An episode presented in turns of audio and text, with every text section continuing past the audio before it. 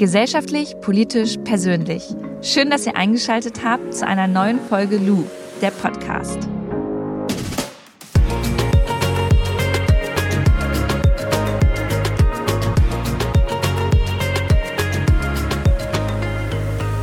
Es ist 7.43 Uhr und ich sitze mit Markus, meinem Freund und Journalisten, im Zug und wir fahren gerade zurück von Sylt nach Hause nach Berlin.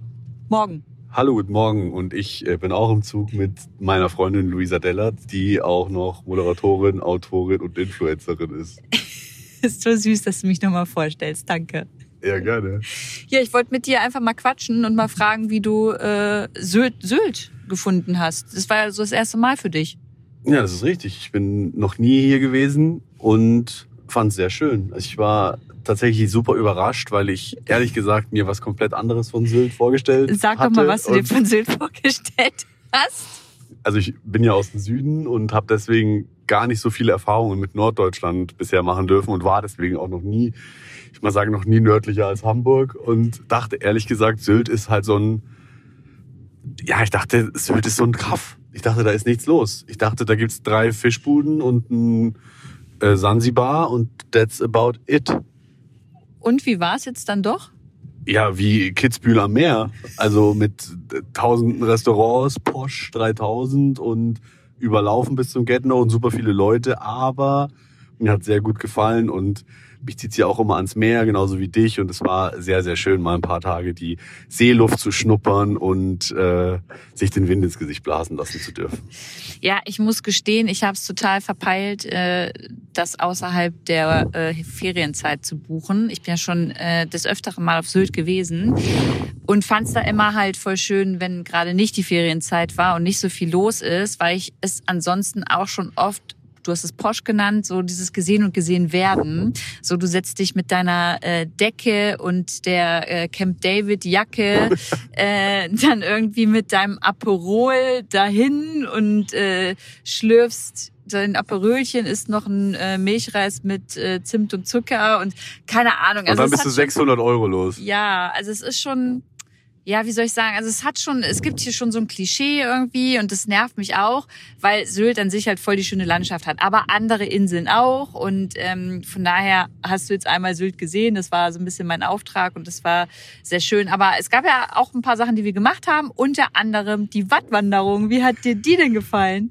Äh, bevor ich mich dazu äußere, wie hat's dir denn auf Sylt gefallen eigentlich?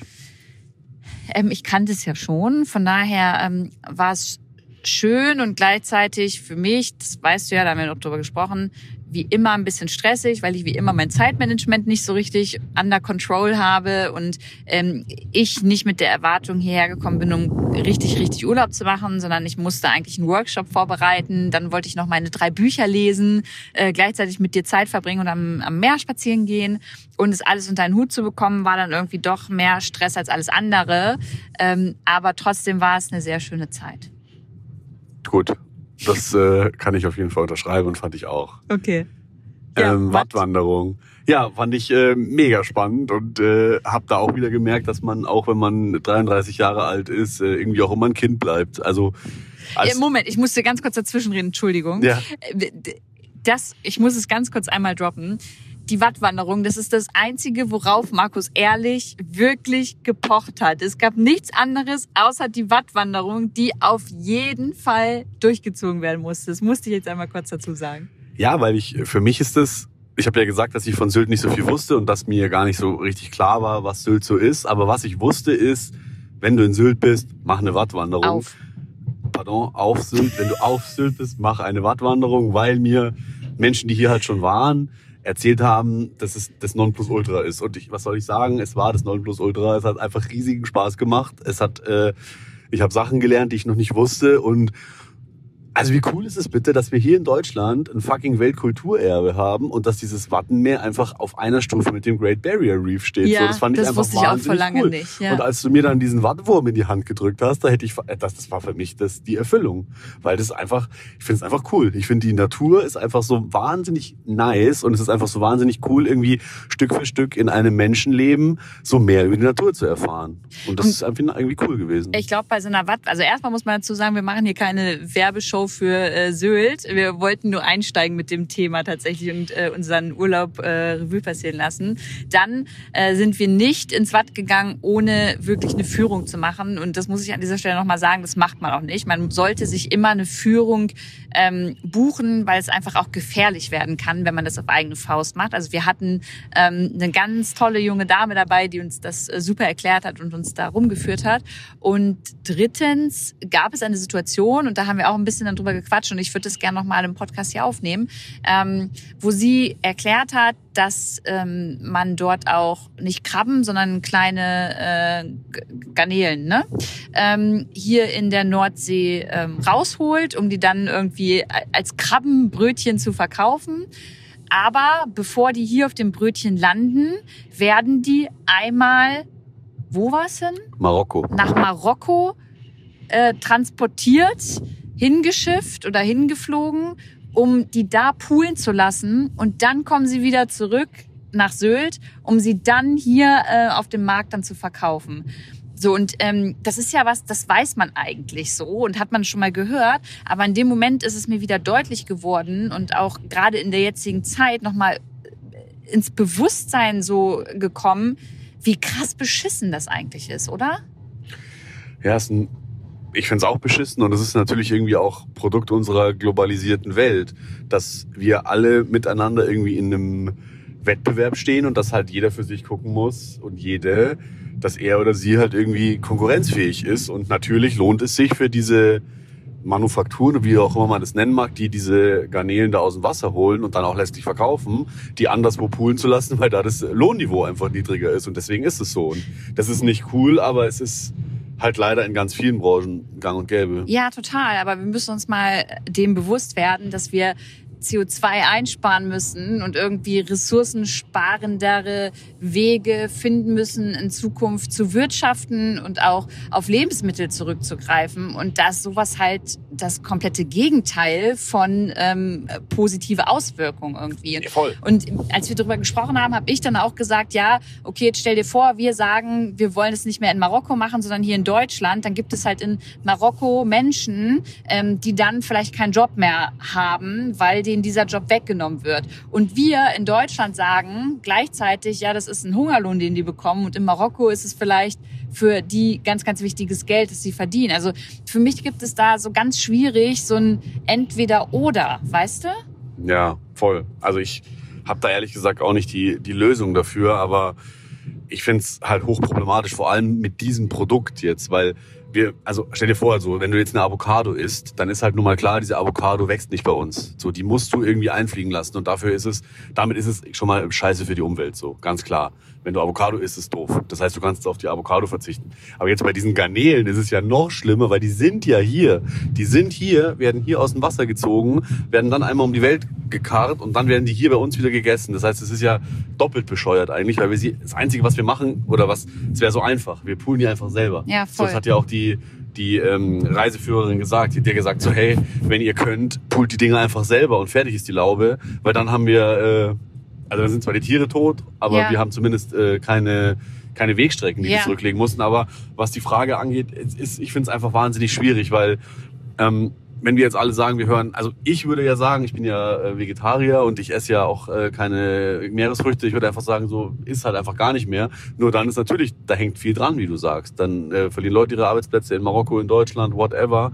Aber ich denke halt immer so, am Ende muss jeder für sich selber gucken, was er oder sie machen möchte und was er und sie auch unterstützen möchte, weil auf diesen Krabbenbrötchen steht halt nicht drauf, gemacht in oder gepult in Marokko. Ähm, ja, ich, lange Rede, kurzer Sinn, ich habe dafür keine Lösung. Ja, ich auch nicht. Aber ich wollte es mal angesprochen haben, weil es ja schon ein Thema ist, über das man einfach sprechen muss. Natürlich könnten wir jetzt sagen, okay, wir ka- verkaufen dieses Fischbrötchen dann hier für 20 Euro. Aber dann äh, will es ja auch nur noch der Porsche äh, Camp David äh, Porsche-Fahrer kaufen. Und äh, wer anders kann sich das nicht mehr leisten. Also es ist halt ja, super, super kompliziert, aber worüber man echt nachdenken muss in Zukunft, ist einfach, dass bestimmte Berufszweige halt zwangsläufig irgendwie aussterben werden, auch wenn man so ähm, auf den Klimawandel halt äh, schaut. Zum Beispiel, was den äh, industriellen Fischfang so angeht. Ob das halt noch lange, lange, lange Zukunft haben sollte und wird, ist halt die Frage so, ne? Wie viel Fischbestände werden in 20, 30 Jahren noch im Meer sein und äh, wie viel dürfen wir da noch rausfischen, ohne vielleicht Menschen, die auf diesen Fisch wirklich angewiesen sind, ähm, an der, am anderen Ende der Welt, oh, dass wir denen nichts wegnehmen. Weißt du, was ich meine? Voll. Absolut. Und man sagt ja immer, der Reichtum der einen Personengruppe basiert immer auf der Ausbeutung oder der Armut einer anderen. Und so ist es halt. Also, dass wir so reich sind, liegt natürlich daran, dass irgendwo anders, vorwiegend im globalen Süden, halt Leute sehr, sehr arm sind und sein müssen. Aber ich bin da bei dir. Und das ist eigentlich eine eigene Podcast-Folge. Ich glaube, das können wir jetzt nicht allumfassend besprechen, aber wir werden anders konsumieren in 20, 30 Jahren und wir werden Dinge Müssen. einfach, ja, und wir werden Dinge einfach nicht mehr essen. Also Ja. es ist einfach, die Frage ist, haben wir ein Recht auf Avocados? Ja. Und haben wir ein Recht auf Fisch aus, was weiß ich, keine Ahnung, vor Mauritius oder Ja. so? Also ist das, ist das, äh, dürfen wir das? Ja. Oder müssen wir nicht einfach sagen, okay, fuck it, hier wachsen keine Mangos, dann gibt's keine Mangos. Ganz einfach. Das bringt mich auch zum nächsten Thema, denn ich habe im Urlaub äh, ein Buch gelesen, Dürre von Uwe Laub. Da komme ich gleich drauf zu sprechen. Boah, Leute, ich sag's euch, sie ist so, sie ist so, sie hat so angeteasert. Ich bin richtig spa- gespannt auf dieses Buch und äh, also ja, so, muss ein super Buch sein. Ja, ich komme ja auch gleich noch drauf. Jetzt warte mal ganz kurz. Noch eine wichtigere Sache. Es ist ja bald die Klimakonferenz in Glasgow, glaube ich. Und äh, vor ein paar Tagen hat der äh, oder haben mehrere US-Geheimdienste gemeinsam ein Papier rausgebracht. Ähm, in Anbetracht dessen, dass jetzt auch bald diese Klimakonferenz ist, um ihrem Präsidenten halt zu sagen, wie es eigentlich jetzt um die Klimakrise steht. Da steht jetzt nicht wirklich etwas Neues drin oder Bahnbrechendes, wo WissenschaftlerInnen sagen, ja, das wussten wir noch gar nicht, sondern das ist etwas, worüber wir die ganze Zeit sprechen. Aber es ist neu, dass das allererste Mal diese US-Geheimdienste nun so einen Sonderbericht rausgebracht haben. Und in dem steht auch, dass davor gewarnt wird, dass ähm, in gar nicht allzu langer Zeit sowas wie eine gewisse Instabilität in den unterschiedlichsten Ländern zum Vorschein äh, kommt aufgrund von ähm, fehlender Nahrung, also fehlenden Ressourcen. So und ähm, dass äh, es nicht unrealistisch ist, dass Kriege entstehen werden aufgrund von ähm, Wassermangel oder eben kein Getreide mehr, Dürre. Wir können einfach unsere unsere Nahrungsquellen nicht mehr daher bekommen, wo wir sie herbekommen, so und dass es dann einen Wettstreit darum, Wettstreit darum gibt, wo bekommen wir die jetzt her? Und ich finde es total gruselig und das lässt mich jetzt zum Buch zurückkommen, weil genau darum geht's in dem Buch. Das ist, ich finde es äh, super spannend. In dem Buch geht es darum, ähm, wenn du das liest, dass ähm, dass es ist, glaube ich, 2025 oder so und ähm, wir wissen alle, dass äh, wir viel zu viel CO2 ausstoßen und es gibt so eine App, die entwickelt wurde, in der jeder Mensch zugewiesen bekommt, wie viel CO2 er ausstoßen darf. Und dein ganzes Leben ist an diese eine Nummer, die in der App quasi getrackt wird, ähm, quasi gekoppelt. Und egal was du machst, ob du Zug fährst, ob du Auto fährst, äh, wie viel Nahrung du dir holst und, und, und, das wird alles deinem Konto entweder gut geschrieben, wenn du im Plus bist und zum Beispiel das Fahrrad benutzt hast, anstatt das Auto. Aber äh, es kann dir eben auch so ein Credit abgezogen werden, wenn du halt Auto fährst und ähm, dadurch CO2 ausstößt. So. Und da waren so voll viele schlaue Gedanken, die null utopisch waren, bei denen ich dachte, ja, es ist nur noch eine Frage der Zeit, wann das so umgesetzt wird und eingeführt wird. Und da ging es dann auch darum, dass äh, Leute sich darum gestritten haben, wer wie viel Wasser kriegt, dass äh, abends nicht mehr Menschen oder Banken ausgeraubt wurden aufgrund von Geld, sondern ähm, die Nahrung äh, komplett ähm, eingeteilt wurde oder aufgeteilt wurde unter der Bevölkerung und dann ähm, wurde das geplündert und ähm, dann gab es immer mehr Hackerangriffe, weil die Credits irgendwie weggenommen werden sollten. Und also äh, diese, dieses ganze Buch ist so schlau geschrieben und ähm, er hat auch, also der, der Buchautor hat auch am Ende nochmal gesagt, hey, ich habe darüber mit WissenschaftlerInnen gesprochen und mit Menschen, die sich da auskennen und es ist halt keine Utopie und das macht mir so ein bisschen Angst. Und war dieses, war dieses CO2-Budget, von dem du gesprochen hast, war das abhängig vom sozialen Status oder durfte jeder das gleiche verbrauchen? Oder ist das ein Spoiler? Nee, es ist kein Spoiler. Also es wurde wirklich zugewiesen. Also es wurde sozusagen, jedes Land wurde einmal durchgerechnet und dann wurde dir, egal welchen sozialen Status du hast, halt äh, gesagt, so viel CO2 darfst du halt ausstoßen. So Und äh, dementsprechend ähm, ja, hatten die einen dann mehr und die anderen, die vielleicht auch nicht die Chance hatten, ähm, so CO2-neutral wie möglich zu leben, weil sie vielleicht auch nicht das Geld hatten, ähm, hatten dann weniger Vorteile. So, das kann ich vielleicht noch dazu sagen. Aber es war auf jeden Fall äh, sehr spannend und hat ein bisschen Angst gemacht. Und im Grunde ging es dann darum, dass es auch so ein äh, Wettstreit zwischen den Ländern war, weil in, innerhalb der EU äh, dann dementsprechend jedes Jahr aufgeteilt wurde, wer wie viel Getreide und so weiter bekommt, ähm, weil dieses Land sich entweder sehr positiv auf den äh, CO2-Ausstoß bewirkt hat oder eben nicht oder ausgewirkt hat. Und das, ja, das, also ich kann das Buch wirklich empfehlen. Ich fand es richtig spannend. Ja, check ich auf jeden Fall mal aus. Und noch eine Sache dazu, weil du vorhin gemeint hast, dass dieser neue, dieser neue Bericht davon ausgeht, dass es Migrationsbewegungen geben wird in nicht allzu ferner Zukunft. Und mich überrascht es irgendwie immer, dass uns das überrascht. Weil ich denke irgendwie immer so, wir wissen doch jetzt mittlerweile, dass es Flecken auf der Erde gibt schon jetzt und immer mehr geben wird, die unbewohnbar sein werden, weil es da eben kein Wasser mehr gibt oder weil es da einfach so heiß ist, dass da keiner mehr wohnen kann. Das heißt, dass Menschen sich auf den Weg machen werden, woanders hin, das ist doch keine Raketenwissenschaft, oder? Und ich frage mich irgendwie immer, warum, warum man da nicht schon viel länger drüber redet, weil ich das persönlich so logisch finde. Also wenn weiß ich nicht, wenn es irgendwo mal 50 Grad hat äh, regelmäßig, dann kann da keiner mehr wohnen und die Leute müssen ja irgendwo hin. Oder wenn jetzt irgendwie Landstriche überflutet werden, weil der Meeresspiegel steigt, dann müssen die Leute halt irgendwo hin. Und irgendwie ist mir, ich verstehe nicht, warum wir da nicht viel öfter, viel offener drüber reden, auch in der Politik. Ja, okay. Also doch, eigentlich verstehst du schon, glaube ich. Aber das ist halt ein Thema, wenn du es ansprichst, äh, kriegt man entweder Zustimmung oder es wird halt auch vielleicht gesagt, dass du irgendwie ein Verschwörungstheoretiker bist. Aber es ist meiner Meinung nach ganz klar, warum darüber nicht gesprochen wird in der Politik. Und es liegt daran, dass natürlich keiner sich so ein unangenehmes Thema ans Bein pinkeln möchte, ähm, weil er dann vielleicht nicht mehr die, äh, die, ja, die, die WählerInnen bekommt, die er normalerweise bekommen würde. Also ich glaube schon, dass ganz genau die jeweiligen Länder oder die EU-Kommission oder auch der äh, US-Präsident oder auch Merkel zu 1000 Prozent wissen, wie es steht, wie es aussieht, wo es hingeht. Das wissen die.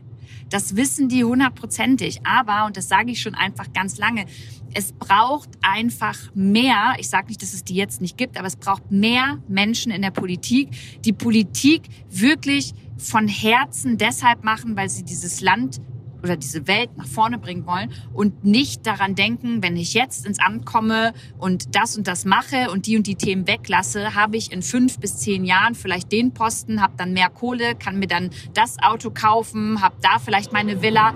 Das ist einfach scheiße. Das ist einfach scheiße und bringt uns in dieser Klimadebatte nicht mehr weiter. Wir brauchen mehr ehrliche Politikerinnen. Ja, also das sowieso, das würde ich auch auf jeden Fall unterstreichen und unterschreiben. Aber nichtsdestotrotz, also diese, hier ist gerade wahnsinnig laut, ich hoffe, man hört es noch, aber ich rede einfach ein bisschen lauter.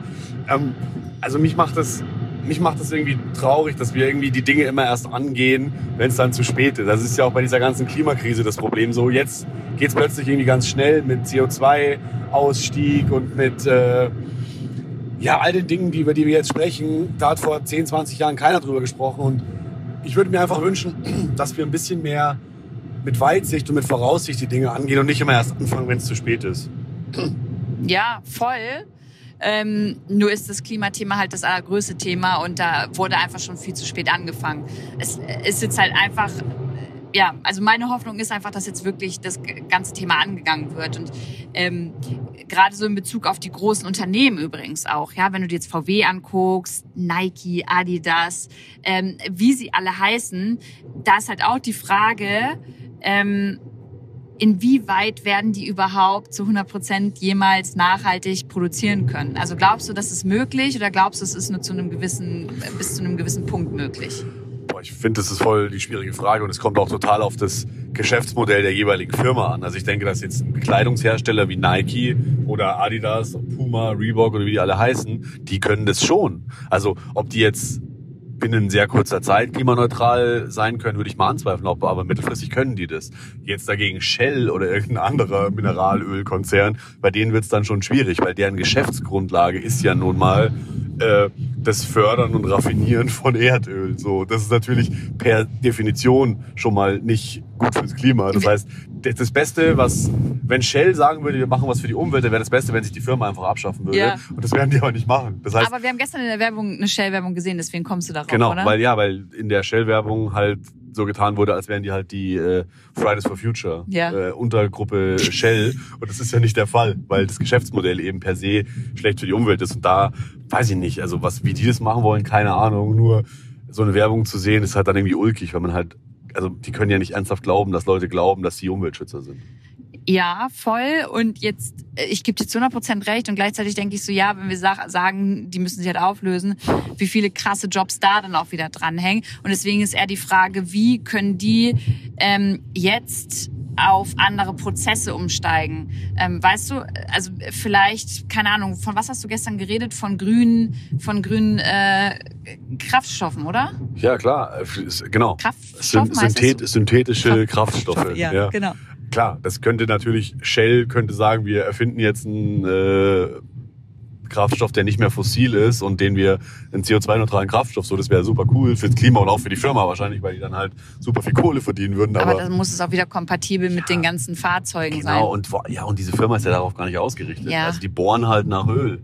That's Ja. it. Ja. Und den synthetischen Kraftstoff wirst du nicht in der Erde finden. Ich habe ja nur probiert, positiv zu denken und nicht zu sagen, wir schaffen das jetzt ab, sondern zu überlegen, wie Ja. können wir die Leute weiter beschäftigen und gleichzeitig gucken, dass sich dieses Unternehmen einfach umstellt. Weil das ist, glaube ich, in ganz vielen Unternehmen einfach in Zukunft die große Challenge, ähm, die vielleicht wissen, alles klar, wir haben bisher echt Scheiße produziert und das ist einfach nicht mehr ähm, vereinbar mit dem, ähm, was wir in Zukunft als Herausforderung da vor uns haben. Und deswegen müssen wir einfach gucken, in welche Richtung wir gehen, weißt du? Und so geht's ja, so geht's ja auch VW. Absolut. Ich meine, und unabhängig von- davon, wie schnell das jetzt geht und dass man natürlich immer weiter diese Firmen kritisieren kann, was ich halt schon positiv finde, ist, dass dieses Thema jetzt wirklich im Mainstream angekommen Ja, ist. voll. Also klar nervt es, wenn ich irgendwie ferngucke und von zwei Werbeclips äh, oder von fünf Werbeclips, die ich in der Werbung sehe, vier so tun, als wäre die Firma, die jetzt gerade diesen äh, Dings macht, der Umweltretter Nummer eins. Das ist natürlich schon nervig, aber dass es überall angekommen ist, das finde ich schon, finde ich schon erstmal positiv zu werten und zeigt auch, glaube ich, dass viele schon verstanden haben, was jetzt Phase ist. Und Voll. im Übrigen auch, ähm, haben wir ja schon lang drüber geredet, die Wahlprogramme, die zeigen es ja auch. Also, dass alle Parteien außer die AfD wissen, 1,5 Grad Pfad ist eine gute Idee, ist ja schon mal eine große Errungenschaft, die wir als Gesellschaft erreicht Mhm. haben. Jetzt ist halt die Frage, wie schnell es geht und wie lange es wirklich noch dauert, bis wir jetzt als Land CO2-neutral sind. Ich möchte gleich auf die Politik nochmal zu sprechen kommen, aber eine Sache noch zu Unternehmen. Ähm, ich war früher super radikal, oder das früher, also als ich mit dem Thema Nachhaltigkeit angefangen habe, so vor zweieinhalb, drei Jahren, und ähm, habe wirklich gesagt, jedes Unternehmen ist richtig beschissen, das nicht zu 100 Prozent klimaneutral und äh, fair produziert. So. Und das ist auch immer noch irgendwie in meinem Kopf und der Ansatz. Und ich fand zum Beispiel auch alle Leute scheiße, die bei ähm, Nestlé oder bei anderen, weiß ich, Auto, Automobilherstellern oder so gearbeitet haben, weil ich so dachte, warum arbeitet ihr bei so einem Umweltverschmutzern? Heute denke ich mir, mit ein paar Gesprächen mehr, mit ein bisschen mehr ähm, Weitsicht und mit ein bisschen mehr Grauton als schwarz oder weiß, ähm, dass es voll wichtig ist, dass es A, so eine Leute in Unternehmen gibt, die ihre Vision mit reinbringen und versuchen, etwas zu verändern, so und ähm, einfach einen anderen Führungsstil und andere Gedanken damit reinbringen. Und gleichzeitig ist es, glaube ich, auch wichtig zu verstehen, dass nicht jedes Unternehmen von heute auf morgen alle Prozesse umwerfen kann. So. Und bis zum gewissen Grad ist es, fühlt es sich und ist es bestimmt auch bei vielen großen Unternehmen gerade Greenwashing in Form von, wir fangen jetzt an, das Thema auch ähm, aufzustellen. Aber ich glaube, man, man muss denen jetzt auch ein gewisses Vertrauen schenken und sagen, alles klar, wir verstehen, ihr braucht ein bisschen und ihr fangt jetzt an, also macht, aber wir werden euch beobachten und gucken, ob das jetzt nur diese eine Werbung, nur diese eine Kampagne ist oder ob wirklich bei euch intern ähm, und auch in den Produktionsprozessen und der Kommunikation sich was ändert. So, das wollte ich dazu noch sagen. Ja, nur, sorry, dass ich da nochmal einen Punkt spezifiziere, aber es hängt natürlich ganz krass davon ab, was ist der Grund, das Grundding deiner Firma. Also wenn halt das, der USP deiner Firma ist, Wasser aus Mexiko abzupumpen, uns in Plastikflaschen zu packen, um es dann in Deutschland zu verkaufen, dann wird es halt schwierig mit der Nachhaltigkeit. Genau. Ich will jetzt nicht ja. sagen, dass Nestle nichts anderes hat in seiner Palette, aber das ist halt nur mal eines dieser, eines dieser Dinge. Und ja, das dann, also keine Ahnung, wenn, wenn das Grundding der Firma ist, die Umwelt zu schädigen, um Ressourcen abzubauen, dann weiß ich nicht, wie die nachhaltig werden sollen. Voll. Und ich will jetzt Nestle auch gar nicht in Schutz nehmen. Ich finde es aber nicht in Ordnung, Leute zu bashen, die da arbeiten, weil ich glaube, viele haben wirklich den ähm, den Drang danach etwas zu verändern. Und ähm, was finde ich in der Unternehmenskultur von heute auch noch ankommen muss, ist, ich darf in einem Unternehmen arbeiten, das kritisiert wird und darf es auch als Mitarbeiterin oder Mitarbeiter selbst kritisieren und gleichzeitig aber sagen, hey, wir müssen daran und was verändern. Weil anders geht's ja nicht. Wenn da jetzt nur Leute arbeiten, die null hinterfragen, was da passiert, dann wird sich ja auch nichts verändern. So. Und deswegen, ja, ich sehe das wie du, aber ich glaube auch ein, so ein dickes Ding wie Nestle, die haben so viel Kohle und man muss da einfach so viel Druck ausüben von außen und von innen, dass sich da was ändert. Ähm, wenn die nicht mitziehen, dann wird's halt nichts. Ja, also ich denke halt, man wird diese Unternehmen nicht anders kriegen als über Reglementierung oder übers Geld. Also wir können nicht davon ausgehen, dass Weltunternehmen jetzt sagen, wir machen das aus Klimaschutz, weil wir gute Menschen sind. Das heißt, ich wünsche mir schon von uns als Konsumentinnen und von der Politik, dass da Regelwerk geschaffen wird. Also mein Beispiel ist immer Plastiktüten so. Du wirst es, also Plastiktüten hören auf, in Supermärkten verkauft zu werden, wenn man es entweder nicht mehr darf ähm, oder wenn die Leute sie nicht mehr wollen. Aber wenn Unternehmen, also Unternehmen werden von selber relativ wenig automatisch ändern. Deswegen glaube ich, braucht es diesen Druck. Ja, voll bin ich bei dir und glaube aber trotzdem dran, dass inzwischen schon Unternehmen automatisch etwas verändern, auch von alleine, ähm, weil sie einfach merken, dass sie dadurch mehr Zuspruch bekommen, Klar. wenn sie, wenn sie äh, genau diese, diese Klimaaspekte mehr mit aufnehmen. Ne? Also ich will damit auch nicht nur auf Nestle gehen, das war jetzt ein Beispiel und du hast vollkommen recht, aber ich glaube trotzdem daran, ähm, dass durch diesen Druck, den wir als Konsumentinnen den Unternehmen mit auf den Weg geben, dass sich da schon was ändern kann. So und jetzt hast du aber gerade noch über äh, Regeln gesprochen und ein Gerüst, das sozusagen aufgebaut werden muss. Und dann bin ich ganz schnell beim Thema Politik und äh, mich hatten echt schon mehrere gefragt, was wir beide eigentlich ähm, zu den Sondierungsgesprächen und jetzt anstehenden Koalitionsverhandlungen sagen. Und ich wollte dich mal fragen, wie ähm, du diese äh, wahrscheinliche Ampel, sehr wahrscheinliche, sehr wahrscheinliche Ampelregierung äh, findest? Also erstmal ist mir aufgefallen, dass es wahnsinnig ruhig ist um diese ganzen Verhandlungen und Sondierungen, was ich total angenehm finde. Also ich kenne aus den vergangenen Jahren, als damals, also nach der letzten Bundestagswahl haben wir Jamaika verhandelt und da war ja quasi so, dass aus jedem, dass aus jeder Sitzung, die die gehabt haben, irgendwas getwittert worden ist und es halt wahnsinnige Unruhe gab. Und jetzt dieses Jahr fällt mir auf bei bei der Ampel, dass es halt gar nicht so ist, sondern dass es halt sehr ruhig ist, sehr besonnen. Es wird nicht über Personalien diskutiert oder es wird zumindest nicht viel darüber diskutiert, sondern viel mehr über Inhalte. Also unabhängig davon, wie ich das jetzt finde, dass diese Parteien jetzt äh, sondieren und Ko äh, Koalitionsverhandlungen machen, finde ich erstmal diesen Sound, den die ausstrahlen, mhm. wahnsinnig positiv. Es gibt einem so Vertrauen nach ja, außen mit ich habe dem irgendwie Weg. das Gefühl, ich habe irgendwie das Gefühl, dass die sich um ihre Sache kümmern und jetzt nicht so viel außen rum quatschen, sondern sich um, um Themen unterhalten und da auch mal streiten. Und das finde ich per se erstmal gut. Mhm. Was jetzt zu diesem Inhalt dieses Sondierungspapiers, da bin ich ein bisschen zwiegespalten, weil ich finde, dass vieles davon sehr, sehr schwammig ist, gerade eben auch die Finanzierung. Da, Mhm. das wird ja auch äh, breit diskutiert gerade und auch ähm, kritisiert, dass es äh, coole Sachen da drin stehen hat, dieses Sondierungspapier, aber wenig äh, zur Frage der Finanzierung. Und deswegen muss man da, glaube ich, jetzt erstmal abwarten, was denn dann tatsächlich bei diesen Koalitionsverhandlungen rauskommt. Positiv für mich ist aber auf jeden Fall, wie die gerade menschlich miteinander umgehen. Ähm, und das macht mir ehrlich gesagt Hoffnung. Und wie siehst du es denn? Ja, nee, kann ich zu 100 Prozent so unterschreiben. Das ist ja das, was wir auch immer ähm, gesagt haben. Und gleichzeitig finde ich es total spannend, wie tatsächlich sich die Koalitionsverhandlungen jetzt verhalten werden, so zwischen Grünen und FDP. Ähm, weil ich ja von Anfang an gesagt habe, dass ich spannend finde. Das ist ein Experiment, aber ich glaube, das ist auch ein Experiment, das wir brauchen, weil wir haben auf der einen Seite ähm, in der Gesellschaft äh, nicht genug Anklang für äh, ein, ein Parteiprogramm ähm, der Grünen und gleichzeitig nicht zu 100 Prozent den Anklang für ein Parteiprogramm irgendwie der, der äh, FDP. So, die SPD lasse ich gerade irgendwie aus, weil ja, die hat auch ein paar coole Sachen und ist aber dann irgendwie eher so in diese grüne Richtung, würde ich sagen, und nicht so FDP-lastig. Von daher, ja, finde ich finde ich spannend und es haben sich ja so viele jetzt darüber aufgeregt, ähm, dass das Tempolimit wahrscheinlich keinen Platz hat. Und ich glaube, bei, bei mir dachten auch voll viele, dass ich mich jetzt auch öffentlich nochmal so aufrege, weil ich ja auch pro Tempolimit bin.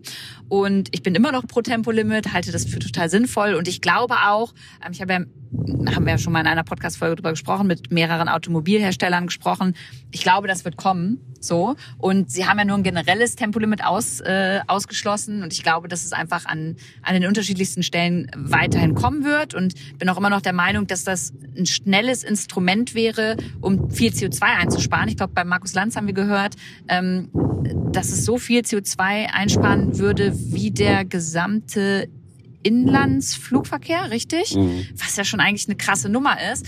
Aber natürlich müssen die Grünen irgendwo Zugeständnisse machen, ähm, um eben an diesem Tisch der SPD und FDP halt dann auch mithalten zu können so und wenn das das kleinste Übel irgendwie ist dann finde ich ist es auch in Ordnung und man muss da jetzt nicht noch lange das irgendwie breit treten wie siehst du das naja der der Gag bei solchen Koalitionsverhandlungen ist ja dass keiner alles durchsetzen wird. Ja. Und dass natürlich in so einem Koalitionsvertrag auf keinen Fall drinstehen wird, was eine Partei wollte, sondern dass das halt irgendwie ein Mix aus allen ist. Und da ist es natürlich so, dass du ein bisschen was geben musst und dafür ein bisschen was kriegst. Und da ist halt offensichtlich, und das sagen ja auch PolitikerInnen der Grünen, das Tempolimit hinten runtergefallen, weil die FDP offenbar gesagt hat, so hey, das wollen wir nicht. Mhm. Und dann hat die Grünen halt gesagt, okay, dann machen wir das nicht. Und ich finde, wir sollten aufhören, in diesen Kategorien zu denken, wer hat gewonnen und wer hat verloren. Und das ist ja, das will man ja immer. Man will ja mhm. immer wissen, wer ist jetzt der Sieger oder die Siegerin und wer ist der Verlierer oder die Verliererin. Und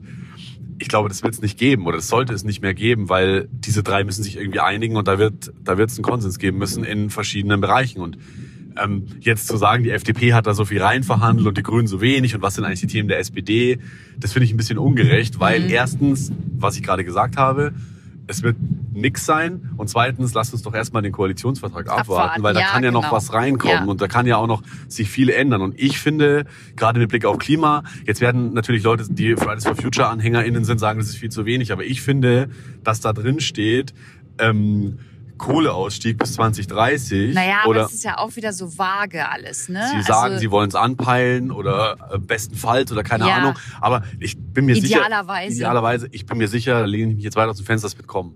Das wird kommen. Und der Koalitionsvertrag wird zeigen, das wird da drinstehen. Und da wird nicht mehr idealerweise drinstehen, sondern da wird drinstehen, raus aus der Kohle bis 2030. Und das ist wahnsinnig viel. Und da ist viel mehr CO2 eingespart als über dieses Tempolimit. Und das ist eine gute Sache. Oder auch diese Sache von wegen ähm, keine Neuzulassung mehr für Verbrennerfahrzeuge mittelfristig. Das ist wahnsinnig viel und das ist wahnsinnig ähm, gut für den Planeten. Und klar, es ist vielleicht zu wenig und klar geht immer noch mehr. Aber ich finde, dass diese Sachen da jetzt schon drinstehen. Und ich könnte jetzt noch, also hier zwei Prozent der Flächen mit Wind, Pipapo, muss ich jetzt nicht alles aufzählen, aber ich hätte nicht gedacht, dass, in, dass das in den Sortierungspapier drinsteht. Und deswegen bin ich da sehr, sehr positiv überrascht, was die Umwelt angeht. Vor allem ist es aber auch wahnsinnig wichtig, diese Angaben da reinzuschreiben und dann eben nicht auf idealer Weise ähm, dort zu äh, manifestieren, sondern wirklich klare Ansagen dann im Koalitionsvertrag stehen zu haben, weil nochmal Industrie sich daran halt halten muss. Die ruft ja die ganze Zeit danach. Die ruft ja und sagt, hallo liebe neue Regierung, wir brauchen jetzt fucking klare Ansagen und das nicht für die nächsten vier Jahre, sondern für die nächsten zwölf Jahre am besten gefühlt oder für eine ganz lange Zeit, dass wir wissen, wie wir unsere ähm, Produktionsprozesse sicher ökologisch und ökonomisch umstellen können, ohne dass in vier Jahren wieder irgendwas anderes dann auf dem Tisch liegt. Das stimmt, da hast du auch recht und ich würde dir auch vollkommen zustimmen. Das Ding ist nur, wir dürfen uns halt nicht auf dieses idealerweise jetzt so kaprizieren und versteifen, Nein. finde ich. Weil ich finde, das ist ein Sondierungspapier und die hatten ja null Zeit, das irgendwie durchzurechnen. Das heißt, dass sie das da reingeschrieben haben, muss ja nicht heißen, dass es nicht kommt. Und ich, für ich persönlich hätte es unseriös gefunden, da reinzuschreiben, Kohleausstieg 2030, no matter what, ohne überhaupt mal durchzurechnen, geht es überhaupt, dürfen wir das überhaupt, brechen wir da Gesetze, pipapo. Deswegen, mein Credo ist, lass uns die Koalitionsverhandlungen abwarten und dann schimpfen, wenn da immer noch idealerweise drinsteht. Ehrlich, das habe ich aber auch gesagt. Ich habe gesagt, im Koalitionsvertrag darf es dann nicht so drinstehen. Gut. Also wir sind uns einig, fair enough, ähm, dass es vorher jetzt der Fall ist, wo ich aber nicht ganz mit dir hundertprozentig d'accord gehe, auch in den Sondierungsgesprächen, ähm, sollten Sie schon wissen, was wie wissenschaftlich belegt ist und äh, wie durchgerechnet ist, um dann erst in die Koalitionsverhandlungen zu gehen. Also eigentlich solltest du vorher auch schon wissen, was du ähm, fordern kannst und was wie belegt sein kann, damit du dann damit dann irgendwie koalierst. Du kannst mich daran messen. Ich bin mir zu 99 Prozent sicher, dass in diesem Koalitionsvertrag drin steht, Kohleausstieg bis 2030. Und wenn nicht, kriegst du ein Eis von mir. Es geht mir nicht um den Kohleausstieg. Es geht mir zum Beispiel, äh, als Beispiel, sowas wie mit dem Verbrennermotor, dass da wirklich ein klares Datum drin steht. Ähm, weil, wie gesagt, gerade die Automobilindustrie irgendwie einen Anhaltspunkt braucht, um da dann ähm, dementsprechend voll, voll. auch sich umzustellen. Und ich finde eben auch, dass die Automobilindustrie danach schreit, äh, dass, es, dass sie reglementiert werden will, zeigt einfach, dass es nötig ist und dass jetzt auch Zeit ist, weil man kriegt Unternehmen immer übers Geld. Voll. Das ist einfach so. Und wenn man sagt, bis 20 bla bla bla darf es keine Verbrennermotoren mehr geben, dann werden die rucki zucki sich Alternativen überlegen, weil die Geld verdienen wollen. Und dann wird diese Technologie günstiger und dann wird es ganz schnell gehen und dann wird es auch unter Erhalt unseres Wohlstands weitergehen. Und das ist ja die große Sorge, die viele Leute immer haben, dass wir unseren Wohlstand verlieren, wenn wir keine Verbrennermotoren mehr haben. Ähm, und ja, ich glaube, ich glaube, es geht Umweltschutz und Wohlstandserhalt geht zusammen. Was jetzt auch ziemlich schnell ging, war diese äh, Zugfahrt. Wir sind jetzt nämlich schon da, wo wir sein müssen, um umzusteigen.